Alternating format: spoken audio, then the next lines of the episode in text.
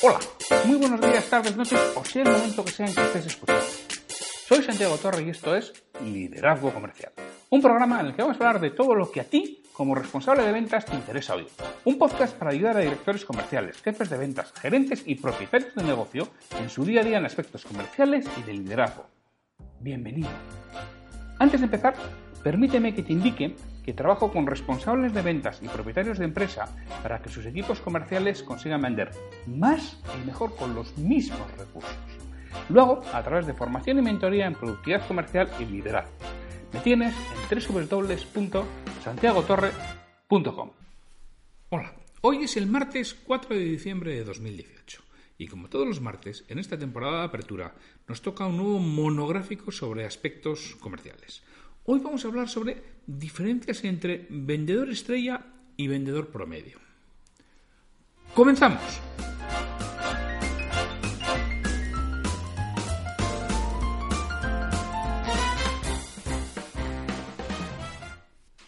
Voy a empezar haciéndote ver en tu cabeza una situación. Imagínate una tienda, una tienda grande en la principal zona de ventas de una ciudad, en la Gran Vía de cualquier ciudad.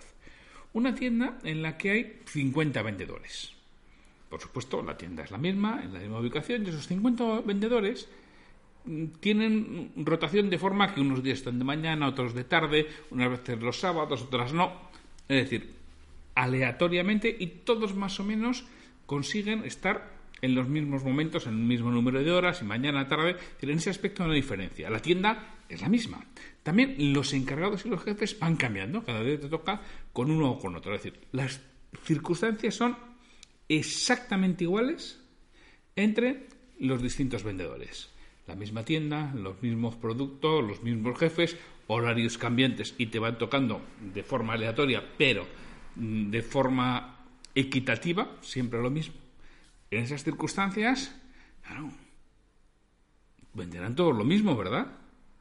Porque si tú preguntas al vendedor, habitualmente los problemas de que no venda más en los productos, su empresa, la competencia, su jefe. Luego, en estas circunstancias, los 50 vendedores venderán igual. ¿Estás de acuerdo? ¿Tú crees que venderán lo mismo los 50 vendedores? Pues ya te digo yo que no que no van a vender lo mismo los 50, que unos van a vender más que otros, que habrá uno que venda cuatro veces más que otro, que habrá gente que venda el doble del promedio, que habrá gente que esté en la zona de abajo y gente que esté en la zona de arriba. Y además es que todos los meses pasará lo mismo. No es que, qué suerte tiene que le tocan siempre los mejores clientes. Qué suerte tiene que le toca la mejor zona. Qué suerte tiene. No, no. Que todo esto lo vamos cambiando. Que te tocan siempre exactamente igual. Y además un mes puede. Pero es que cuando todos los meses las circunstancias son las mismas y los resultados son muy parecidos, oye, a ver si va a ser él o a ver si vas a ser tú, en función de lo que se esté mirando. Entonces, está claro que hay cosas que distinguen a unos vendedores de otros. En las mismas circunstancias, en idénticas circunstancias, que a veces es difícil juzgarlo, pero en idénticas circunstancias uno va a vender tres o cuatro veces más que el promedio.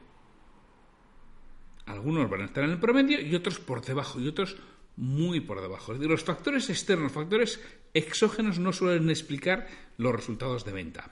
Sí puede ser a corto plazo en unas circunstancias determinadas, pero no a medio y largo plazo. Entonces, ¿qué es lo que hace que unos vendedores consigan mucho mejores resultados que otros? Esos vendedores que consiguen muchos mejores resultados vamos a llamar vendedores estrella.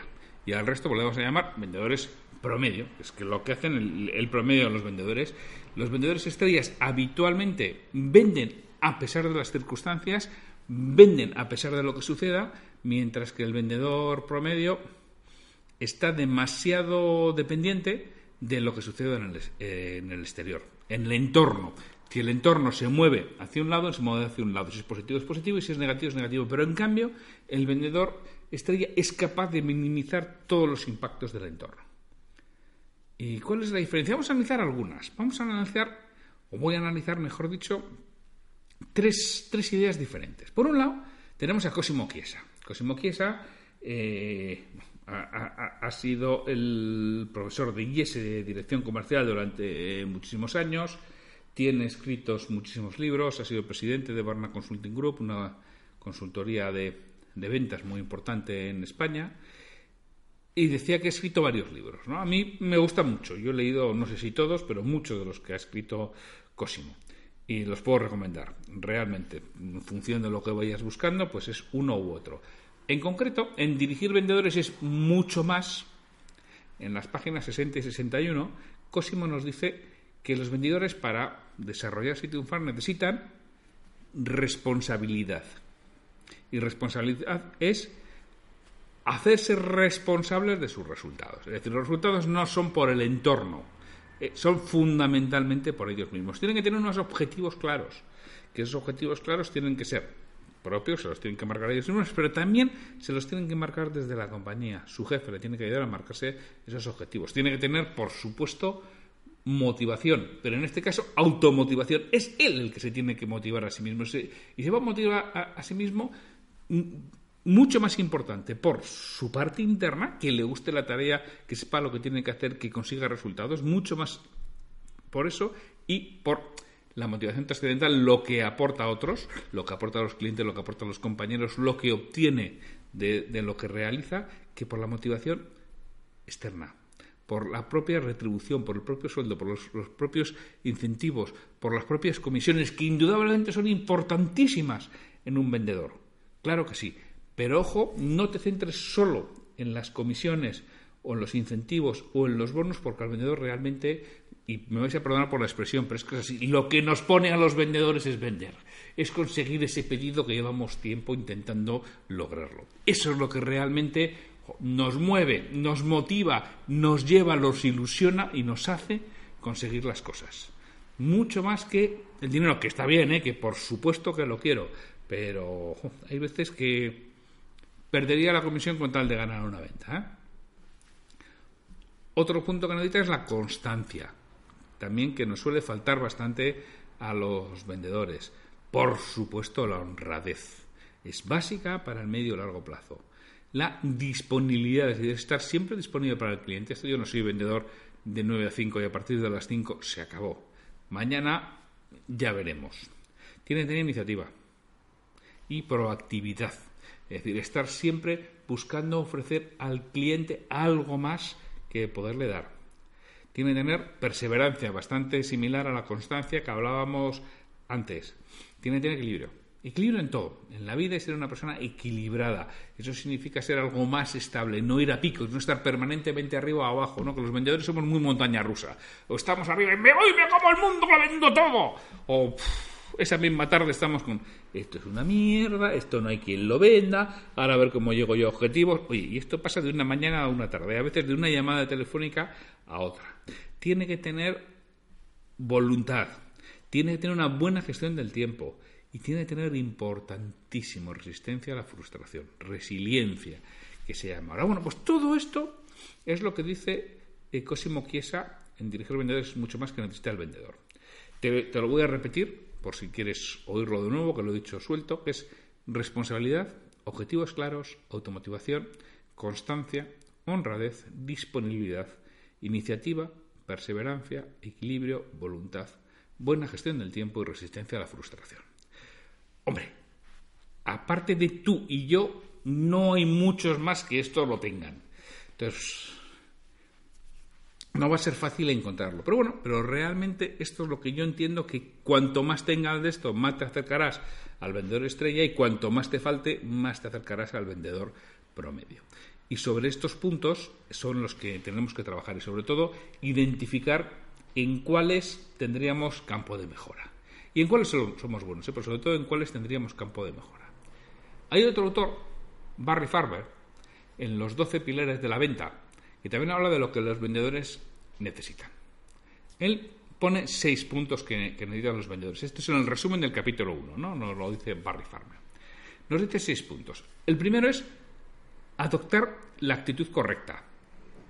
Después, evitar las personas negativas, convertir el rechazo en valor, construir relaciones adecuadas, ganarse la confianza del cliente y confiar en uno mismo. Vamos a ir uno por uno. Adoptar la actitud correcta. Lo resume Barry Farber, no puedes permitir que te venzan los problemas. Indudablemente que vas a tener problemas. Y una vida sin problemas no va a existir.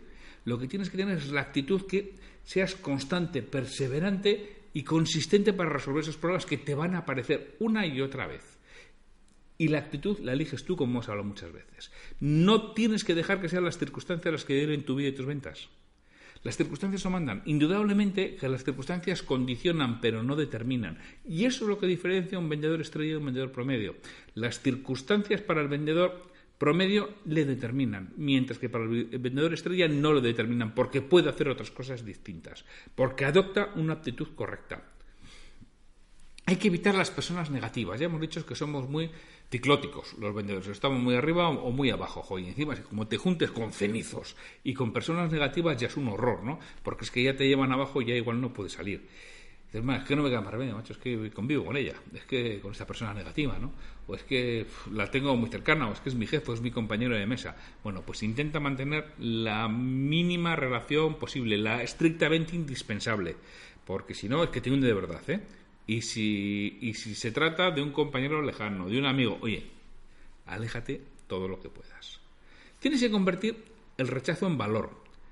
Esto de convertir en rechazo valor y lo hemos eh, hablado algunas veces respecto a los noes, ¿no? Cómo gestionar los noes que nos contaba Ricardo Ramos en la conferencia aquella del foro de ventas EDE, donde tuve también el, el honor de participar dando una ponencia.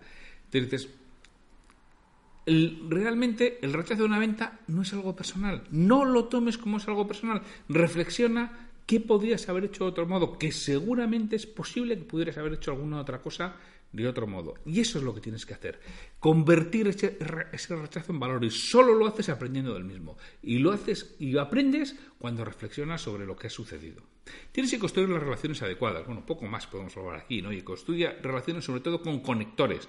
Lo mismo en ese foro de ventas, EDDE, nos hablaba Nathan Manzaneque de la importancia de los conectores, aquellos que te pueden abrir puertas. Y además no una puerta, aquellos que te pueden abrir muchas puertas. Tienes que construir relaciones adecuadas con todas las personas pero sobre todo con los conectores, sobre todo con los clientes, sobre todo con las personas que deciden, con los, con los tomadores de decisión, también con los influenciadores de la decisión, sobre todo con los tomadores de, de decisión.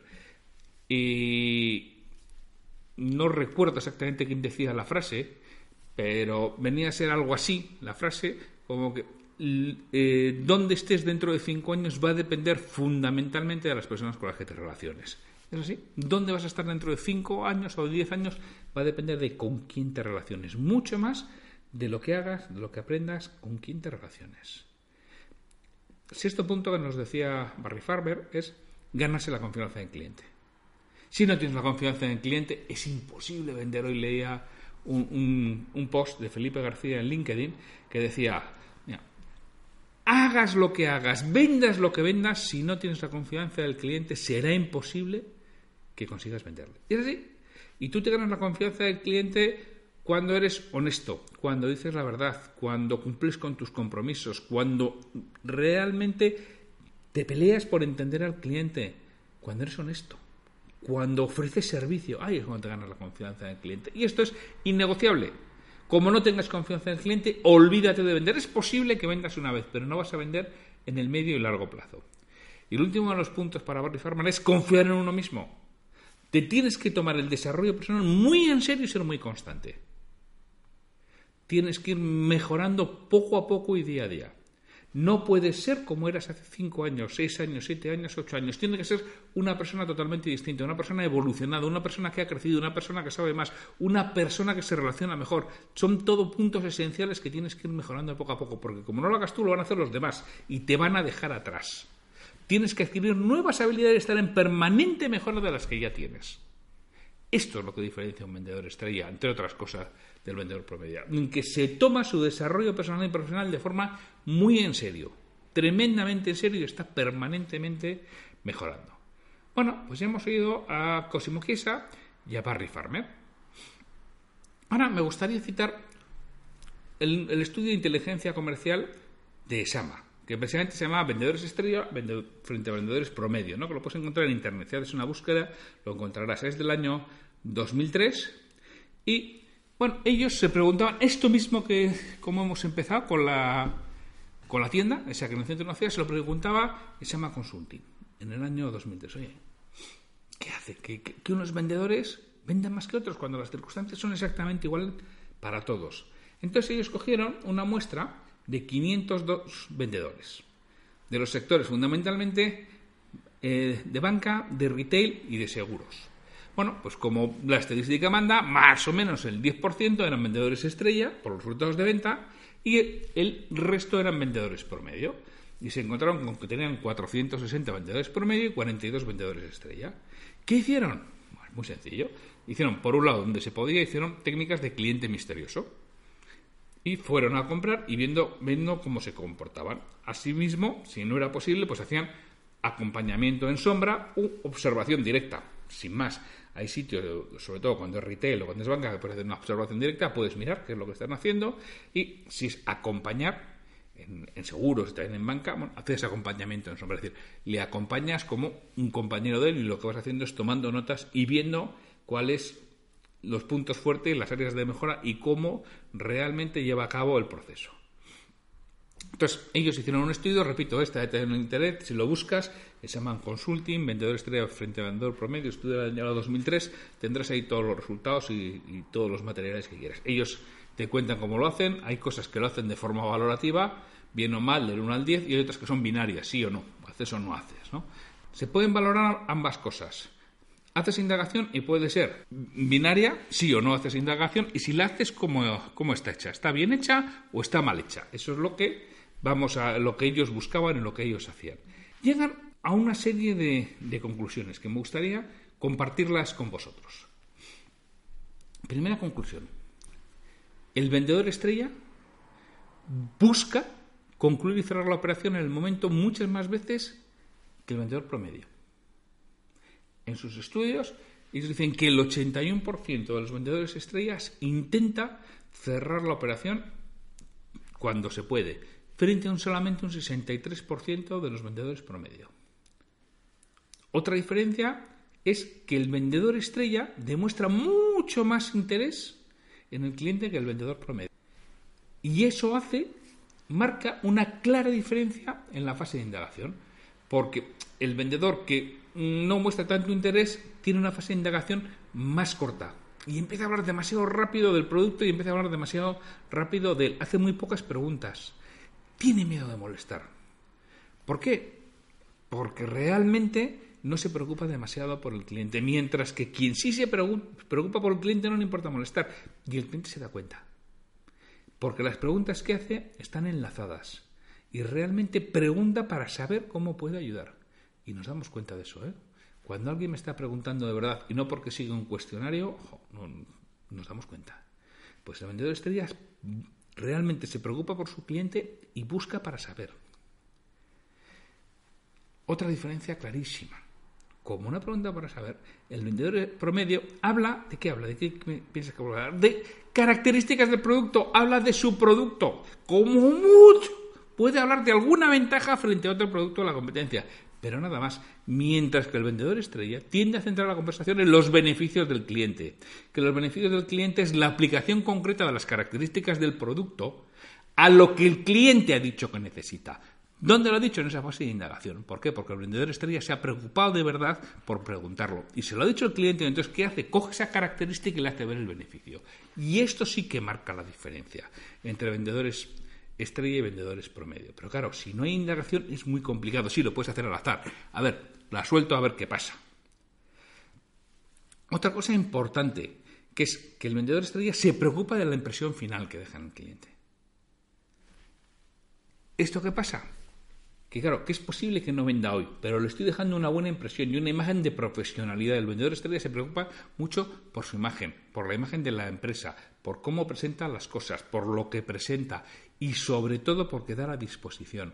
Hoy y quizá no encajaba al venderle, pero estoy dejando la puerta abierta para mañana. Otra de las cosas claves en el vendedor estrella, dejan la puerta abierta muchas más veces que el vendedor promedio. Y por último, aunque esta es la menos, pero bueno, pero es dos a uno, ¿eh? el vendedor estrella lo hace dos veces a uno, que es el vendedor estrella tiene procesos de venta establecidos y los sigue. O sea, no solamente los tiene y los conoce, sino que sigue el proceso de venta. Aunque aquí realmente era solamente el 46% de los vendedores estrella frente al 23% de los vendedores promedio. Es Tienes que tener un proceso de venta y tienes que seguirlo, que es que marca la diferencia. Entonces, vamos a hacer un pequeño resumen de lo que nos dice Sama Consulting, de lo que te tienes que preocupar realmente. O sea, tienes que tener siempre en la mente que tienes que pedir cierre a la venta. Siempre, de una forma u otra.